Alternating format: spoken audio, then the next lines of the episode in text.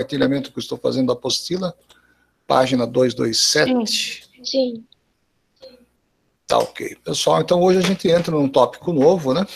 Novo entre aspas, né? Que a gente já estudou parte desse conteúdo, nós já estudamos é, em algumas ocasiões, na apostila passada. Porém, agora a apostila de geografia ela vai começar a estudar a, a climatologia de uma forma diferente. A climatologia é uma ciência, é um estudo, pessoal, é uma ferramenta que normalmente ela é muito utilizada para a agricultura, para a aviação, né, para também para os trabalhos na área de turismo, ou seja, a climatologia é algo assim muito importante no estudo da geografia.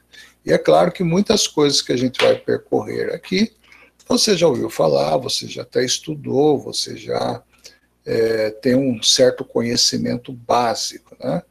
Não é a, esta, esta parte do nosso estudo de geografia não é algo assim, não é algo que eu poderia dizer uma mosca branca, né? uma disciplina, um conteúdo não conhecido. Não, todos nós já conhecemos um pouco. E a gente começa com os climas do Brasil, com a página 227, quando aqui o autor apresenta alguns dados muito interessantes, né? Observe que existe uma coloração nesse mapa, né? E esta coloração ele vai é, do vermelho um pouco arrosado aí, né, até o azul, aonde divide o Brasil em zonas de, de temperatura ambiente diferente uma das outras. Mas olha o que o autor diz. Como vimos, a posição geográfica em áreas de baixas altitudes, próximas ao Equador, assim como a baixa altitude do relevo, principalmente as massas de ar que atuam no Brasil. São fatores que exercem grande influência na diversidade climática do país. Observe o mapa a seguir, em que estão representados os diferentes tipos de clima que atuam no Brasil. Então, pela, pela coloração, vamos ver que interessante que isso acontece. Equatorial úmido. Grande parte do nordeste do país, olha, o Acre, o Amazonas, Roraima, né? Rondônia, Pará, Amapá, Observe vocês que grande parte dessa região aqui, ela é úmida, mas também temperada. Existem aquelas, aqueles momentos em que o calor ele é bastante excessivo. Existem momentos que ele é bastante é, úmido. No caso, aí, nas as demais florestas dessa região, podemos dizer que assim tem esse comportamento, tem esse clima. Já o litoral úmido, né, normalmente essa região da costa do Brasil, aqui do, do lado leste, nós observamos que possui aí uma, uma região úmida, úmida no sentido de que bem próximo às florestas é, tropicais, né, principalmente essas que cobrem o litoral do país, são lugares onde quase que todos os dias tem uma chuva, aquela conhecida como chuva de verão. Isso faz com que o clima litorâneo ele permaneça úmido. É claro que além da proximidade dos oceanos. Né? É, o tropical continental, que está numa coloração um pouco mais clara, né? Tropical continental é aquele que é um pouco de chuva e um pouco de sol também. Esse pouco, muitas vezes, para nós pode ser até excessivo. No caso de Mato Grosso, essa região aqui, onde está tendo aquele incêndio, aquele incêndio devastador, é claro que a temperatura nessas regiões aqui do Mato Grosso, né, tanto a norte quanto a sul, tanto a leste quanto a oeste, ela vai realmente se, ser alterada, vai haver aí um, um, um calor mais excessivo devido à própria formação é, de temperatura nessa região, dada esse incêndio. Professor. Mas natural, pois não. Pois não. Qual temperatura é melhor assim que está aí? é a verde? Ou não? Menor. É menor melhor. seria a verde, É, melhor, a verde é, para melhor. a azul. Ah, A verde para a azul. Fica exatamente no sul do nosso país. Né? Isso por causa da concentração de massas né, de, de correntes marinhas quentes e frias. Faz com que essa região do sul, que você vê abaixo do mapa, essa região fique uma região com um clima, um clima ameno a grande parte do, do ano. Tá ok? então a gente tá numa área boa, assim? Nós estamos, exatamente porque Minas, olha, Minas Gerais, São Paulo Sim. e o Paraná, Santa Catarina, essa aqui é uma região que pode ser denominada Complexo Sul. Nós estamos no sul do país, então é uma região, Ah, assim, é um, um subtropical, né? Um tropical de altitude, onde não é excessivamente quente e também não é excessivamente úmido, tá? Como é no caso aqui do Ceará, né? Do Piauí, Pernambuco, Bahia, essa região aqui, essa região do Nordeste aqui, né? Você pode observar que a, a colora- coloração dela é, apresenta como sendo uma região excessivamente quente e também seca, tá? Semiárido. Respondeu sua pergunta? Ficou mais claro? Respondeu, obrigado, Osório. Pois não. É, existem algumas pessoas que gostam muito de calor, pessoal, e normalmente vai para o norte do país, né, onde essa pessoa gosta realmente de calor excessivo, calor que chega aí a, a 40 graus e, e assim por aí. O Mas é pessoal como- vai bastante na praia lá, né? Ir. Exatamente, principalmente Natal, essa, essa região aqui, né? Essa costa litorânea aqui é muito bonita, muito frequentada. Em altas temporadas, quando o turismo está aberto, essa região aqui do Rio de Janeiro, subindo, Espírito Santo até eh, Rio Grande do Norte, são praias assim pa- paradisíacas e muito bem frequentadas. Época de férias, chegando agora o Natal, o Ano Novo, é, vocês com certeza vão presenciar na televisão um aumento expressivo no turismo nessa região. O calor realmente é quente. Climas controlados por massas de ar tropicais e polares, né? depende aí da movimentação dos, dos oceanos para que também o nosso clima seja aí é, absorvido, né? Tropical de altitude, essa região de São Paulo, sul de Minas. Observe que o tropical de altitude é aquele que também é mesclado por grandes montanhas. Tá? No caso de, de Minas, a Serra da Mantiqueira. No caso de São Paulo, existem diversas serras, né? É, que faz com que o clima ele fique controlado por massas de ar. Isso é como se fosse uma troca é, de existência, né? É para isso que se serve, para isso que o bioma ele existe. Ele existe também porque não somente faz com que os seres vivos possam viver, mas como também traga para ele condições de sobrevivências.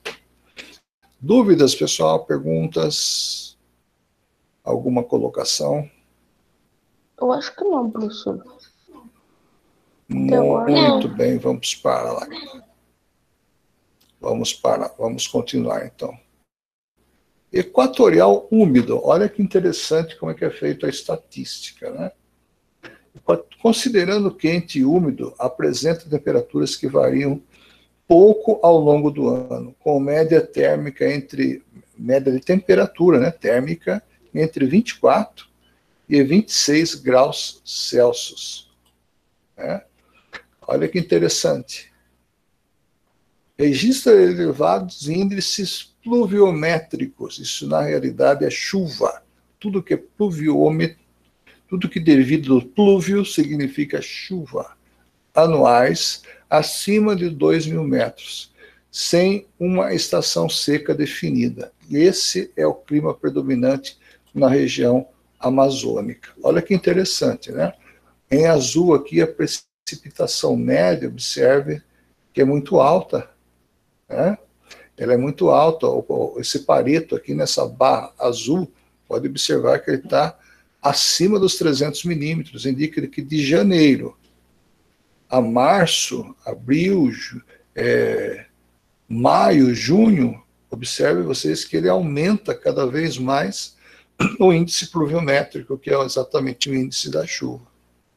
Então, eis a razão no mapa anterior a gente ver que nós constatarmos que a Amazônia, a região norte, é uma região extremamente úmida, por causa da, da chuva, basicamente. Tópico importante que eu gostaria de ver com vocês é esse. Tropical semiárido, considerado quente e seco, apresenta temperaturas que variam pouco durante o ano, com médias térmicas entre 26 e 28.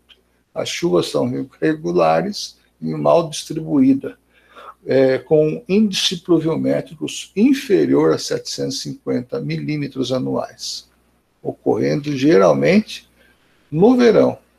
Trata-se do clima típico do interior da região nordeste, do sertão. Né? Então, abaixo aqui dos, dos 300 milímetros, né, bem abaixo, observe que a precipitação de chuva é bem baixa realmente, né? chove-se pouco. Na metade do ano, observe que o gráfico nem sobe. Pois não. É, desculpa interromper, mas tem o Nicolas está perguntando no chat.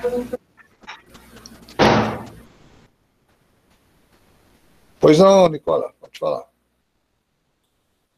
Pois não.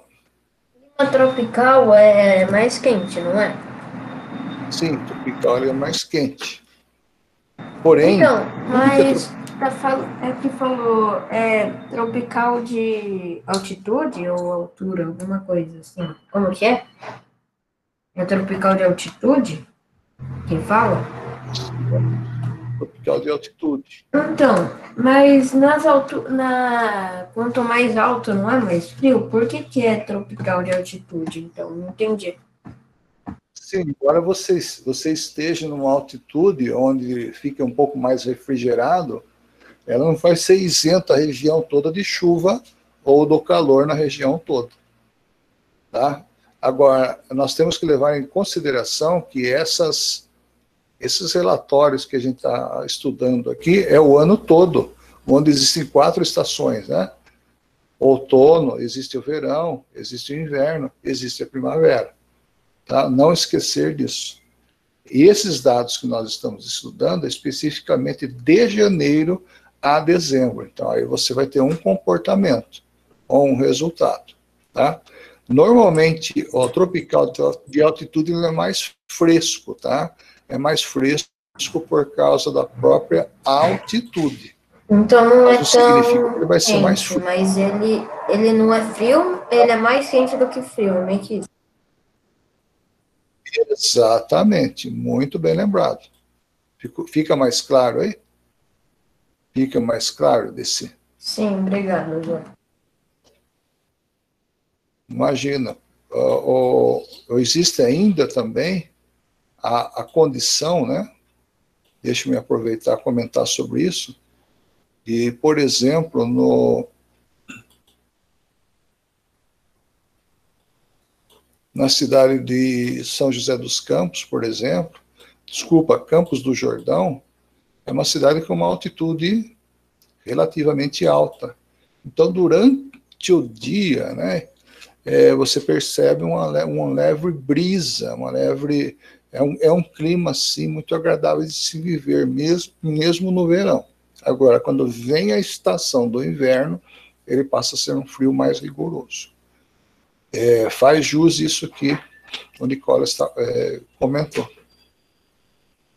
Muito bem, observe que aqui a precipitação é muito baixa e a temperatura ela fica entre 25 a 30, o que nós chamamos aí de uma temperatura média. Esses dias fez muito calor, e sabendo que em Capivari também fez mais de 30 graus, aí já você pode observar que o clima está seco e quente, né?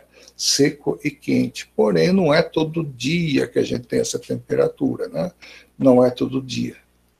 No inverno nós tivemos uns dois, três dias que choveu, fez um pouco de frio, mas logo já passou. Então você vê que é, é é bastante temperado o nosso clima.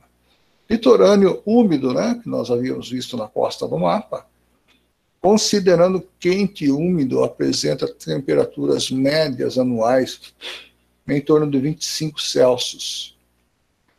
E pluviosidade média anual entre 1.250 milímetros e 2.000 milímetros. No litoral nordeste, as chuvas se, se concentram né, nas estações do outono e inverno.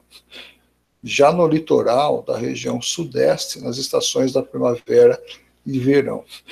E, com isso a gente vê né, esses mapas, aonde eles trazem para nós aí um, um resultado anual. Né? Anual.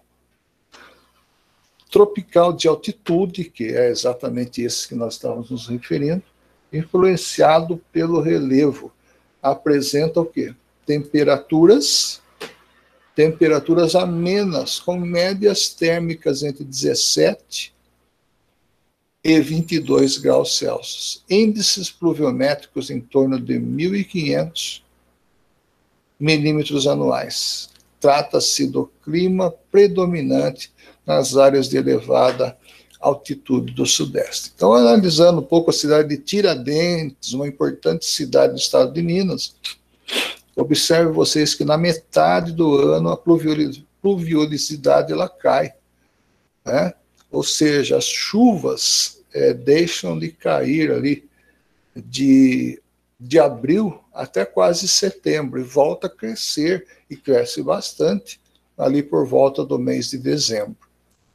Já a temperatura fica um pouco mais alta, né?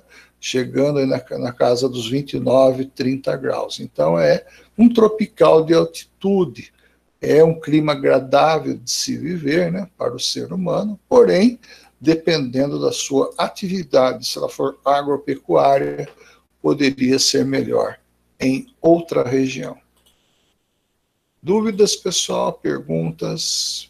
Curiosidades? Vamos Professor. lá. Não. A agropecuária ela é melhor em qual estado, assim, mais ou menos, que ela se adapta mais? É muito boa a sua pergunta, até porque o nosso Brasil ele é um Brasil muito grande, né? É um território muito grande. Você vai, se você procurar no mapa mundo, você vai ver que só a China, a Rússia, esses países têm maiores territórios, né? Grandes territórios, territórios australianos, por exemplo é, são muito grandes. Mas o Brasil, por exemplo, a região sul, ela é muito adaptada àquele tipo de clima. Né? Então, na realidade, a agropecuária ela vai adaptar ao tipo de clima que ela está submetida. Independente de que você tenha uma, uma temperatura tropical, seca ou etc. Por exemplo, São Paulo, o clima predominante no estado de São Paulo é um clima, é um clima quente, né? Não é um clima chuvoso, porém tem uma agropecuária muito boa. Já o sul do Brasil, na época do inverno, eh, realmente o que é predominante é um inverno muito mais muito mais rigoroso e, e no decorrer do ano já uma temperatura mais amena. Se você for olhar um pouquinho para o norte, você vai perceber que o norte do país ele está exatamente é, localizado na região térmica mais quente de todos os, os trópicos. Né? No entanto, se é possível fazer também uma agropecuária, não com tantos recursos, não com tantas vantagens, né? como é aí a agropecuária é, sul brasileira. Não sei se eu respondi para você, que você gostaria de estar ouvindo. Né? Sim, professor. Tá ok? Tá ok. Obrigado. Mais alguém gostaria? Nada. Mais alguém gostaria de perguntar alguma coisa, fazer alguma colocação? E aqui nós temos uma foto muito pertinente, que é uma região rural. Né? A região rural.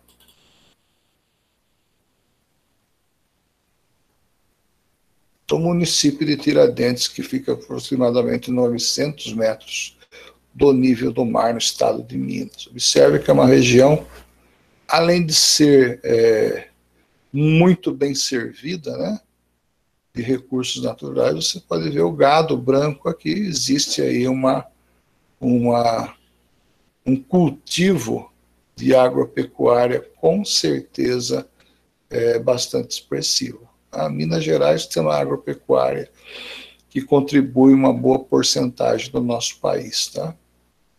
Subtropical úmido, apesar da temperatura média ficar em torno de 18, já é mais fresco, né? Há uma grande variação térmica ao longo do ano, ou seja, entre 12 e 25 graus.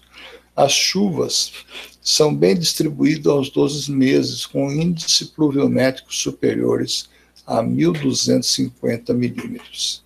Trata-se do clima típico da região sul.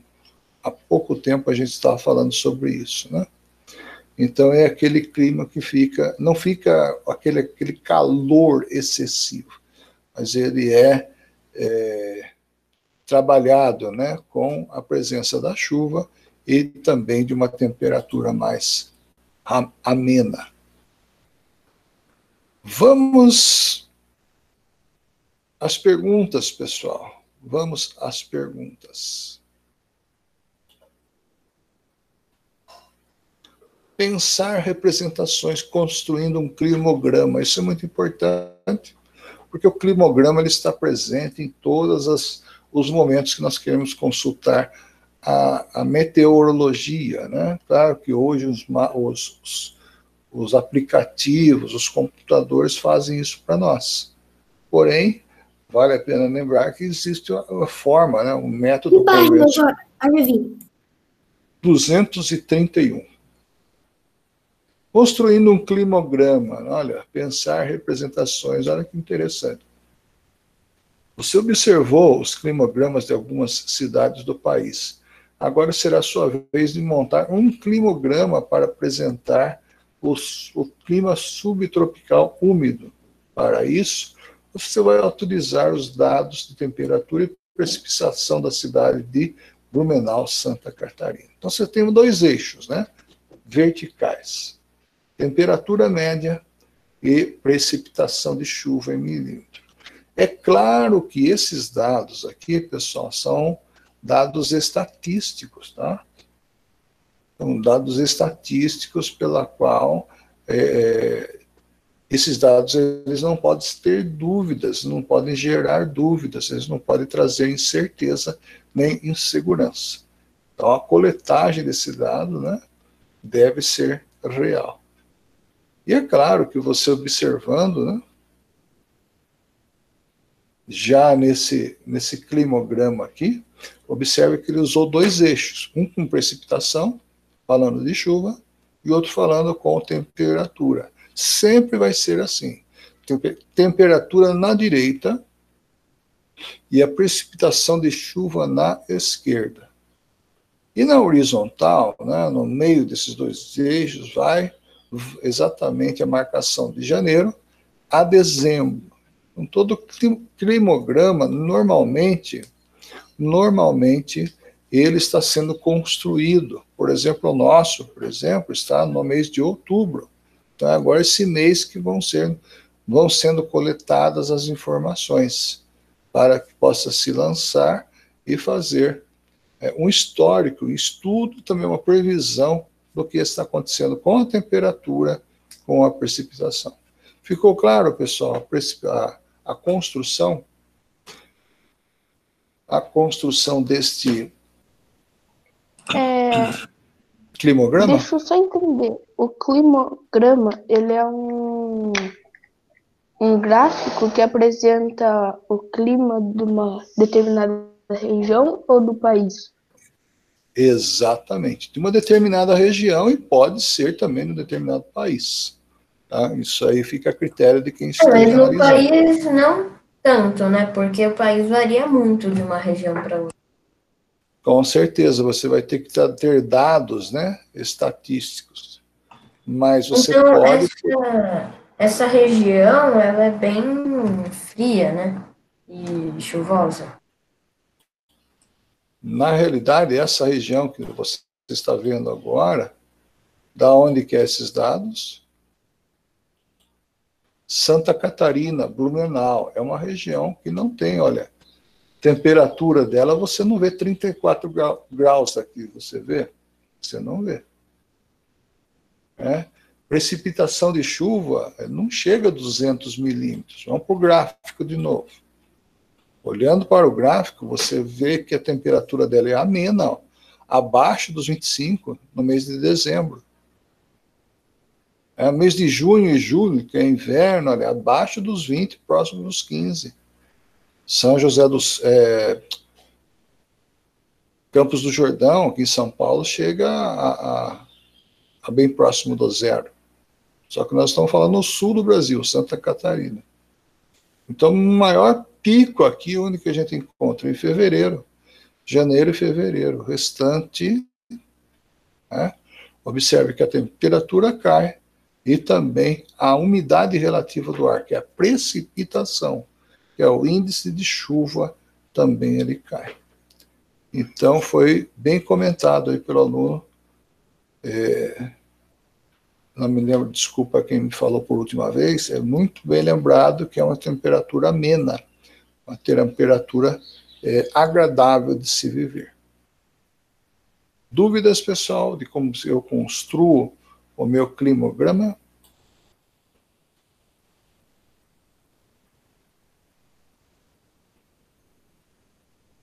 Sim ou não?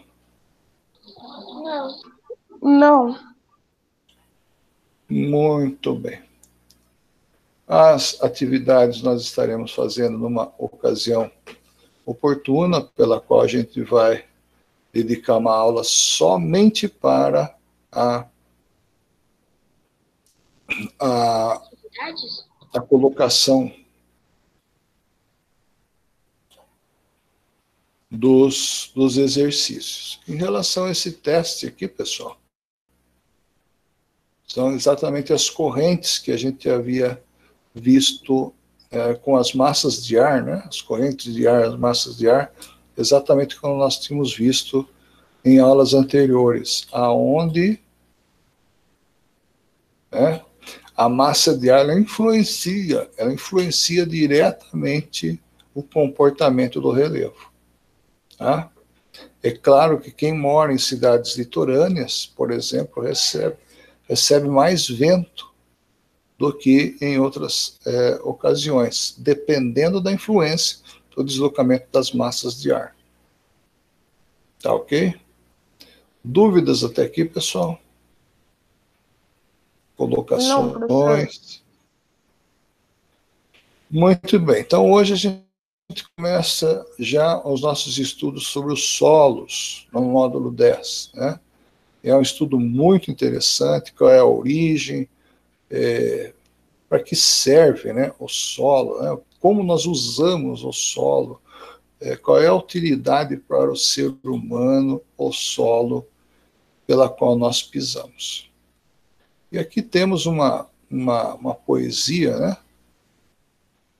É, falando do lavrador tombando a terra, da longe a impressão de losangos cor de sangue desenhado pelo chão terra tombada é promessa de um futuro que se espelha. No quarto verde dos campos, a grande cama vermelha, onde o parto de sementes faz brotar suas covas. O fruto da natureza cheirando a criança nova. Terra tombada, solo sagrado, chão quente, esperando que a semente venha lhe cobrir, venha lhe cobrir de flor. Então, essa é uma poesia, né? Dos cantores Chitãozinho e Chororó sobre o solo brasileiro, né? Em homenagem à função do solo em seguida.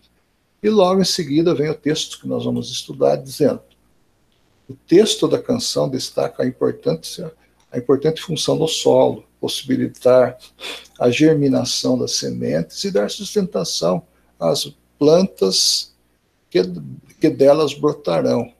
Para se desenvolver, as plantas retiram-se do solo os nutrientes essenciais para o seu funcionamento.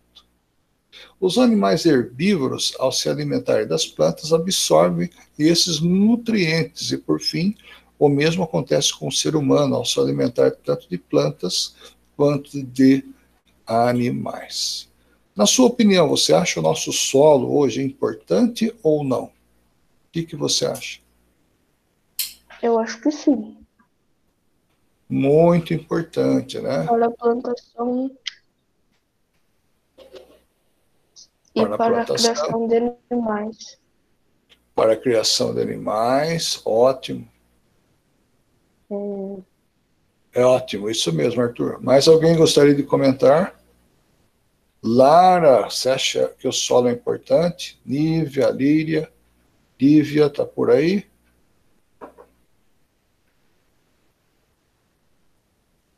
Renato, você acha importante o manuseio do solo? O que, que você pode nos dizer?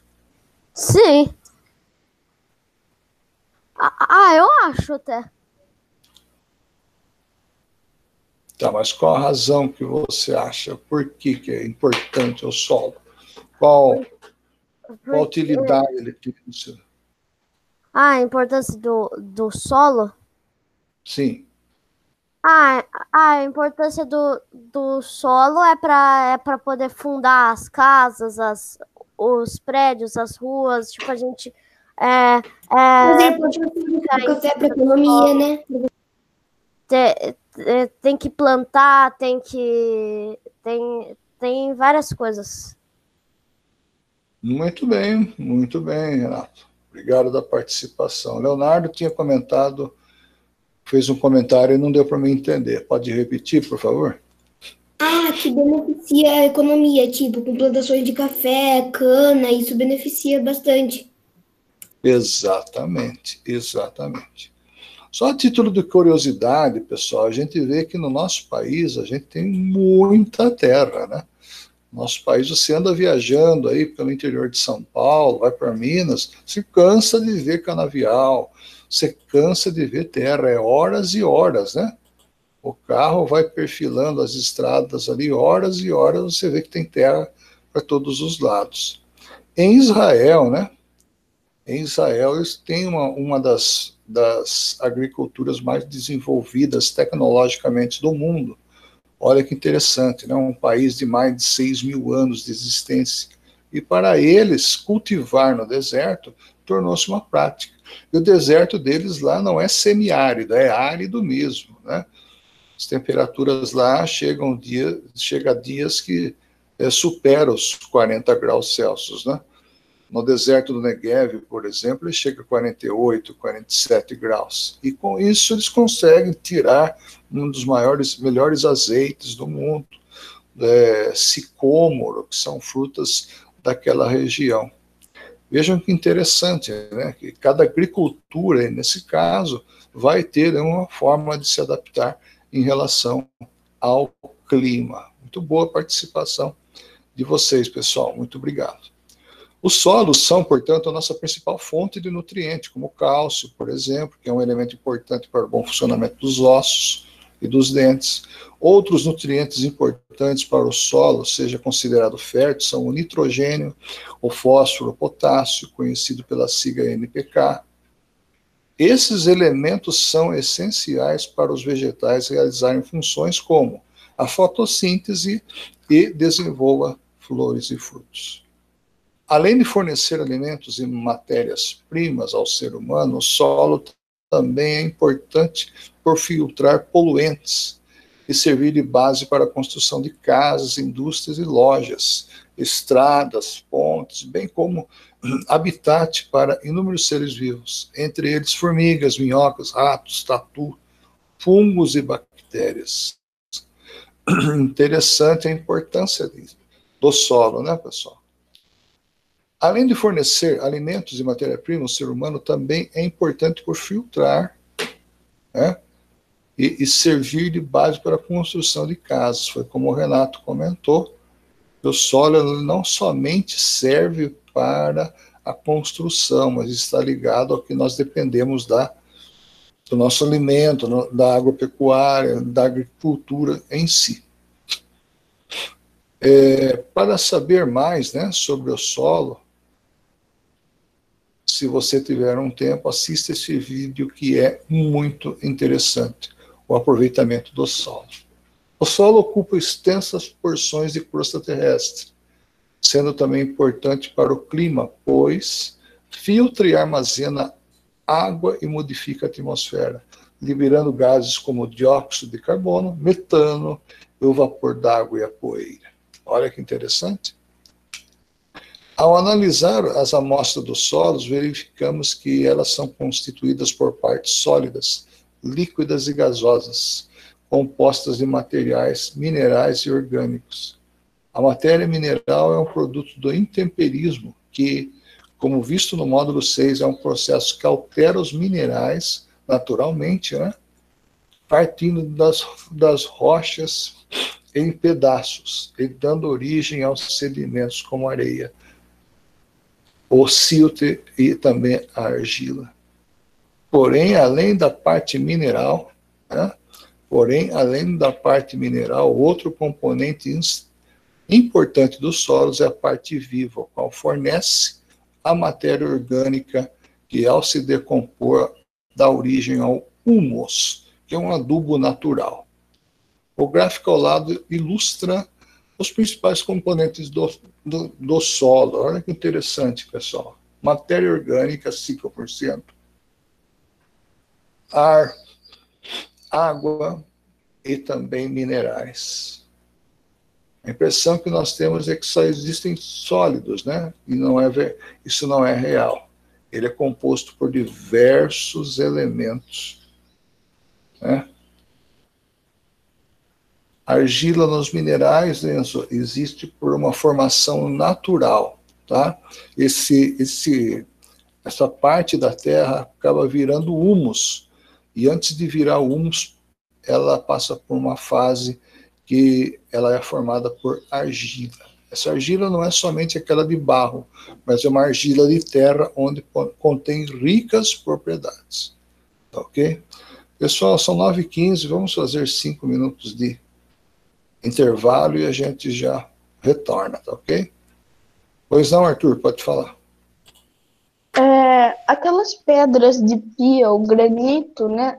É, ela pode ter ouro no meio, professor? Ou não? É pouco provável, tá? É por pouco provável. Que eu saiba onde existe extração de ouro, até onde eu sei, né? a ciência e também a natureza bastante pródiga, ela muda, são somente em minas subterrâneas. Tá? Por enquanto, por enquanto, não se achou ah, aí entendi. uma mina de ouro, por exemplo, dentro aí de um, de um, de um território desse, tá? de, uma, de um relevo desse. Porém, eu não duvido da natureza e da riqueza dela. Pode ser que algum dia haja. Tá ok? Beleza. Obrigado. Vamos tomar, vamos tomar uma água, a gente já retorna, tá ok? Cinco minutinhos.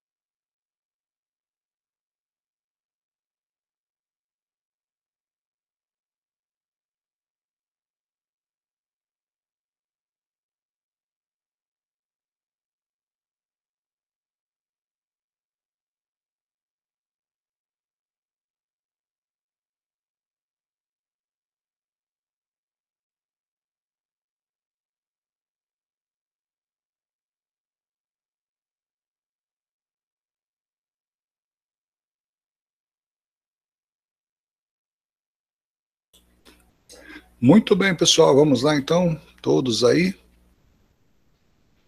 Já tomaram uma água gelada, um café? Sim. Muito bem, vamos dar continuidade então agora à formação do solo, que é. Professor. Oi, pois não. Então, eu sem querer cair da chamada, minha internet estava ruim, aí, eu, aí agora eles arrumaram. Tudo bem? Não, mas aqui está ótimo o áudio, a transmissão está muito bom aqui. Sem não, problema. sim, é que teve uma hora que eu tinha caído, mas eu já eu consegui percebi, voltar. Eu percebi, sem problema, Lívia. Tá bom? Tá.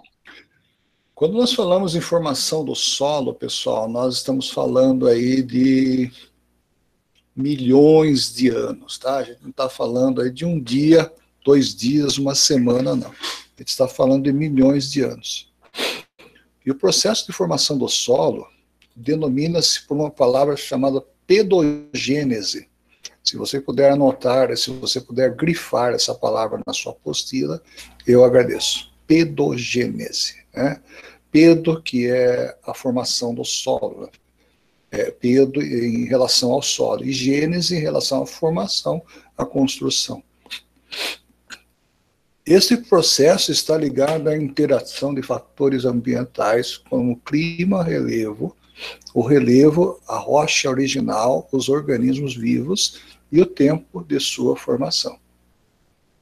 O clima é um dos fatores que mais influenciam o processo Professor. de formação do solo. Pois não? Ah, não. Desculpa. É que eu estava procurando um negócio, mas eu já achei. Achou, Arthur? Bom, uhum.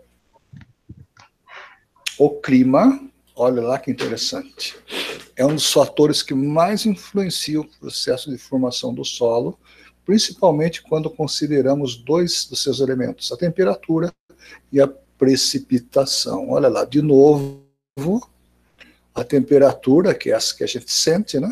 E a precipitação, que é as chuvas.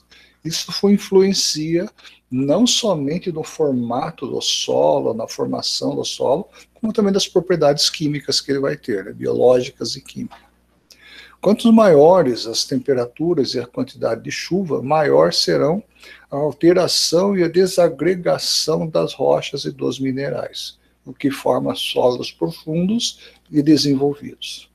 Nas regiões tropicais, por exemplo, onde o clima é quente e úmido, a água da chuva abundante penetra nos solos e carrega os elementos químicos que se dissolvem com facilidade, como o nitrogênio, o fósforo, o potássio e também o cálcio, removendo-os do solo no processo de, de, no processo, né, denominado lixiviação. Lixiviação, então, é algo assim natural, aonde o solo é, ocasiona um processo de absorção e troca de elementos químicos essenciais à formação do solo. Pois não, Nicola, pode falar.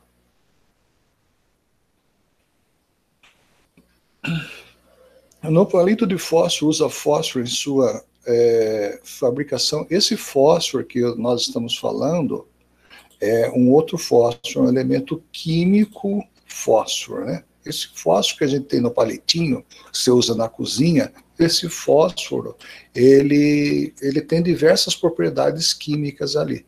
Um pouco dela é pólvora, pólvora branca, né?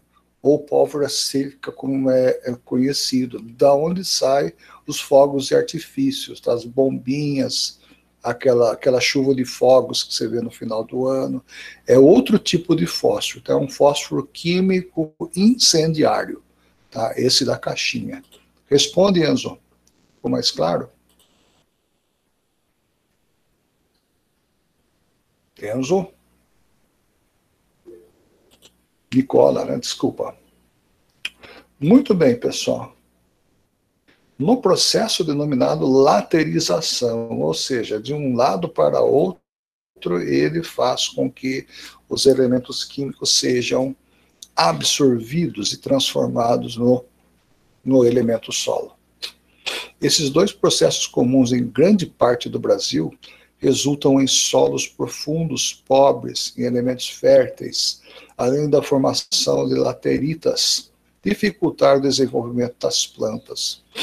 No sertão do Nordeste brasileiro, entretanto, como o clima é tropical e semiárido, os sólidos são lixiviados e laterizados, os elementos se fertilizam, que fertilizam os solos não foram removidos, porém, com escassez das chuvas, além da pouca oferta de água, o que dificulta o plantio dos solos são rasos e pedregosos.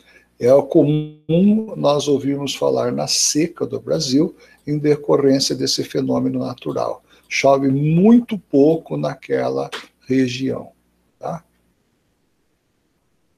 Esses dois processos comuns, em grande parte no Brasil, resultam em solos profundos em e pobres em elementos férteis, além da formação de lateritas dificultar o desenvolvimento das plantas. Olha que interessante.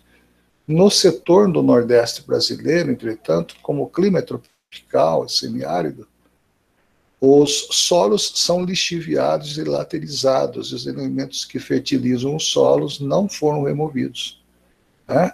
Porém, com escassez de chuva. É isso exatamente esse ponto que eu gostaria de, de salientar aqui. Variação do perfil de solo com alteração de altitude. Olha que interessante, né? A temperatura, a precipitação em lugares montanhosos. E é claro que ela tem um reflexo nos solos. Né?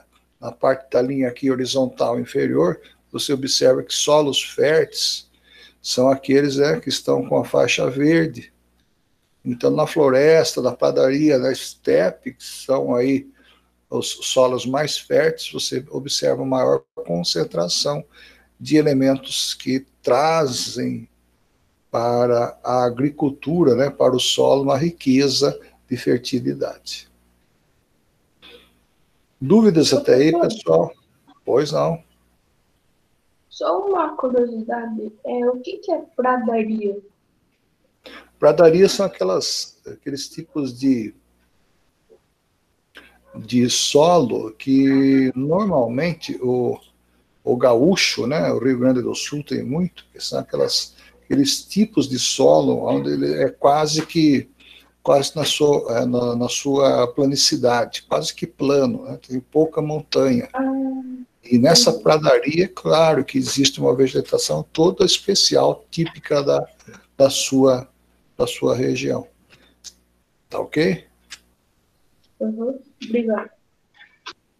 De nada. Esse, esse, esse gráfico que nós estamos vendo aqui, pessoal, essa, esse gráfico, não, desculpa, esse esboço que nós estamos vendo, que ficou, fica bem claro a questão da, da precipitação, evaporação e a temperatura. Né? Observe vocês que é, quanto mais a, quanto mais alto é o índice de chuva, né? observe vocês que maior vai ser aí a maior vai ser aí os solos lixiviados e laterizados. Outro fator ambiental muito importante também é formado pelo relevo, é que ele vai determinar a velocidade e o volume do escoamento de água que cai na sua superfície, né? Controlando toda a infiltração da água. Isso é muito importante esse perfil do solo com alteração da latitude, ou seja, da localização dele na face da Terra. Como foi perguntado aí pelo é, pelo Arthur, né, a questão da pradaria. A pradaria também é um solo bastante fértil. É um solo bastante fértil, ou seja, é um solo pela qual existem plantas e também vegetação da, nativa daquela região. Bom, recapitulando esse gráfico aqui, tá? recapitulando esse esboço, essa figura, a variação do perfil do solo com alteração da altitude, da latitude, ou seja, da localização, nós temos diversos tipos de solos aqui, né? De, de superfície. A tundra, a floresta, a padaria boreal, a estepe, que é um tipo de, é um tipo de solo, deserto semiárido, né? deserto semideserto, ou seja, um, uma região seca, a savana, que ela é um pouco temperada, fica entre o seco e o temperado. Como você vê nesse primeira, nessa primeira montanha, aqui nessa primeira precipitação, a floresta tropical savana, né? a temperatura. Precipitação é chuva? Precipitação é chuva, exatamente. Precipitação é, é, é dada por milímetros, né? ou seja, quanto mais chove, mais precipitação em milímetros. Então aí nós temos um solo, nós temos um solo que ele é basicamente misturado. Ele é um solo que não é tão é, cultivado aqui nessa região montanhesca, né? Você pode observar aí que a cor verde ela fica bem abaixo né, da coloração amarela. Em contrapartida, na pradaria, na estepe, nessa região aqui, nós temos um solo expressivamente fértil, né, bastante fértil. Isso faz com que haja diferença de agricultura dentro do nosso país. Do norte ao sul, nós temos uma diferença muito grande, observando aí os mais diversos tipos de, de cultura e principalmente de, de agricultura, ou seja, de manuseio do cultivo do solo. Ficou claro até aqui, pessoal? Dúvidas, perguntas, colocações? Uau, que silêncio em Capivari. Então é quando o solo. Uh, o que, que, Eu não entendi direito. Os solos lixiviados e laterizados. Não entendi direito. O que, que é? É meio que muito molhado? Solo lixo. Exatamente. Quando ele, na realidade, ele é lixiviado quando ele passa por um processo de irrigação natural, vamos assim dizer. Vamos assim dizer. Quando a chuva cai, né, e essa chuva ela é direcionada a absorver, o solo é direcionado a absorver de acordo com a sua formação. Claro que a chuva ela vai tender para lugares mais baixos. Né? E nesse lugar, nesse lugar onde vai sofrer uma infiltração, dos elementos químicos, esse local aqui, como está no verde, que eu estou passando o mouse aqui, nessa coloração verde, pode observar que é nesse local é, acontecerá, né, vai existir. Então é só quando mais... tem muita água que acontece é, os solos lixiviados e laterizados. Meio que isso? Exatamente, exatamente, Nicola. Porém, é bom nós lembrarmos que a chuva no Brasil ela tem uma certa moderação. Né? Nós estamos falando em São Paulo, estado de Minas, ela tem uma moderação. Ou seja, não é todos os dias que acontece a chuva, você concorda? Não é todo dia que a gente vê chuva na nossa cidade. Ficou claro? Obrigado. Muito bem, a figura a seguir, olha que interessante. Mostra diferentes situações de relevo e sua influência na informação do solo. No setor A, né, no setor A, que é a ponta aqui da, da nossa elevação, o relevo elevado e suave permite boa infiltração da água, que é drenada para as partes mais baixas, resultando em solos profundos e desenvolvidos. Porém, B, uma baixada, a água fica acumulada, dificultando a progressiva evolução do solo. Por fim, numa situação com encostas íngremes, como em C, a água escoa rápida rapidamente promovendo, removendo, desculpa, um material desagregado de forma que forma o solo. Então observe aqui A, B e C, né? Esse setor A, B e C são diferentes os tipos de escoamento. Por que diferente? Porque o setor A, a tendência dele é permitir uma distribuição mais uniforme. Já o setor B e C faz com que haja né, uma conformação é, mais uniforme, bem próximo do setor A. Porém, no setor C, a desagregação aqui é muito rápida, né? Má infiltração e drenagem. É isso que acontece exatamente aqui nessa foto impressionante que você vê aqui desses acidentes ecológicos.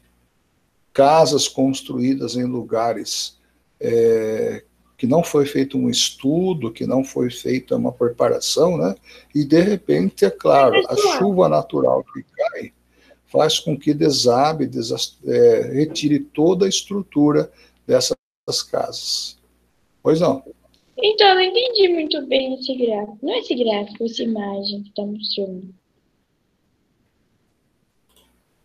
Esse, essa primeira foto, né? Isso. Essa primeira foto, é isso? Então, a influência do, do relevo na sua formação é que esse relevo, que ele tem uma forma de platô, achatado, horizontal, ele, ele absorve mais água. Né? Ele absorve mais a água, ele absorve mais os nutrientes e ele fica firme. Já na, nessa unidade C aqui, que eu estou passando o mouse, ele é o quê? Ele, ele, é, ele é cônico, exatamente como está esse morro aqui dessa foto. Então, as casas que forem construídas vão ser cedidas com o tempo, por quê? Porque há um, um escoamento de água por dentro, né? e faz com que os alicerces que esses, essas casas tenham percam sua resistência, sua fixação. Então não é para se construir no morro. Pode ser construído desde que tenha, desde que haja um estudo, desde que haja material, investimento para que isso possa. Né? A gente vê em outros países montanhas, casas construídas na montanha, mas com uma estrutura é, muito diferente da nossa né, muito, muito mais resistente. Então, recapitulando, essa, essa superfície achatada, a tendência dela é segurar, absorver mais é, é, de forma equilibrada o fluido da chuva, tá? e também a troca e a, e a distribuição dos, dos nutrientes. Já o que não acontece aqui, já o que não acontece aqui com a, com o lado cônico da, da superfície. Professora, ficou, não entendi ficou mais claro, veio lá desse, que tem um monte de setinho Oi? em volta dele. Não é isso, aquele... na imagem.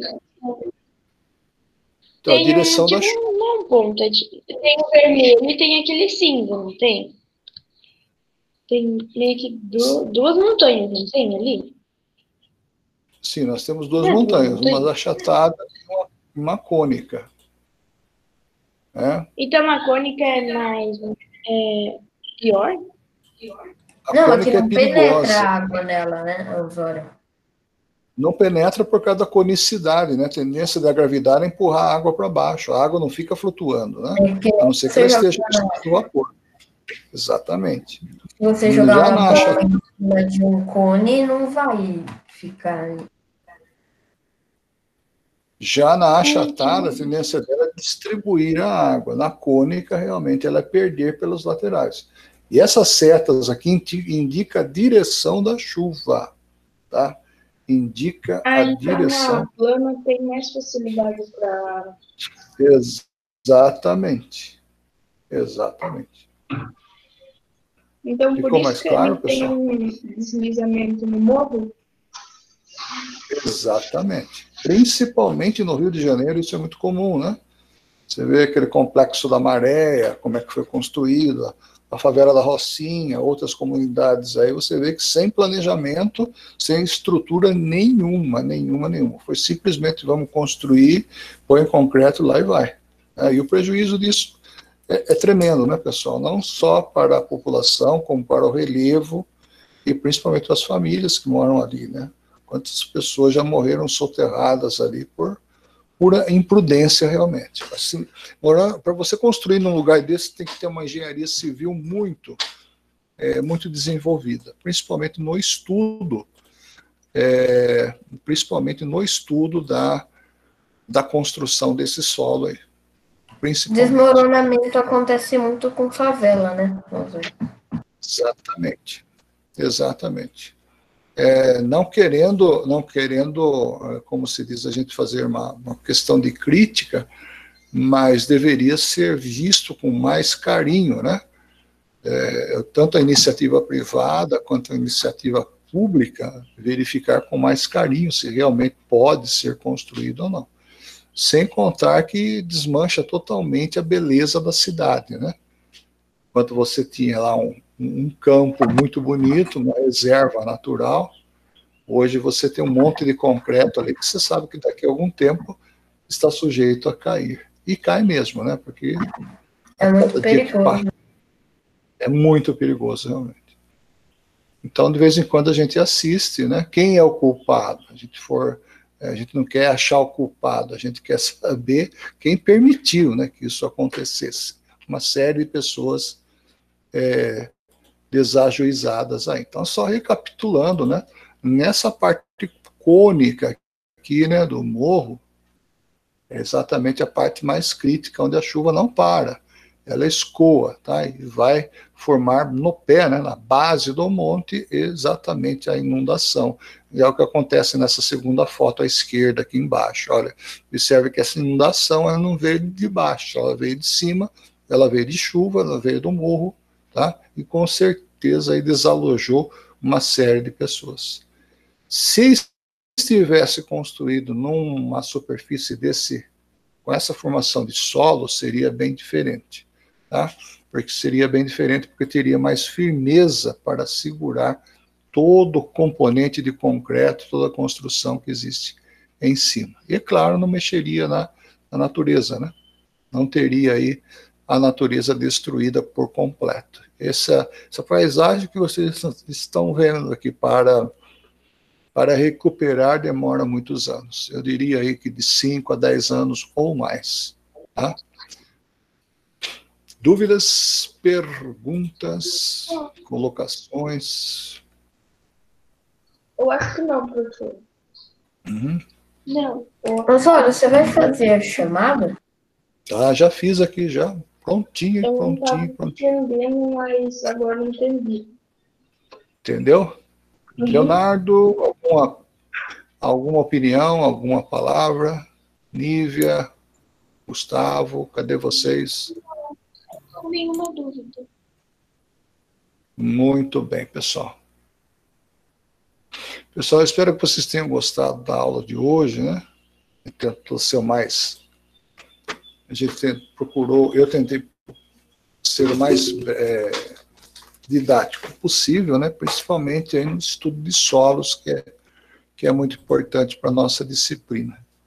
Eu gostaria de ver se existe aí alguma, alguma dúvida, né? Se ficou alguma dúvida em, em relação à formação de solo, né? Em relação à formação de solo, que é muito importante para a nossa geografia. Professor, Pois não. então, é, eu pedi algumas coisas, porque aqui na internet eu saí.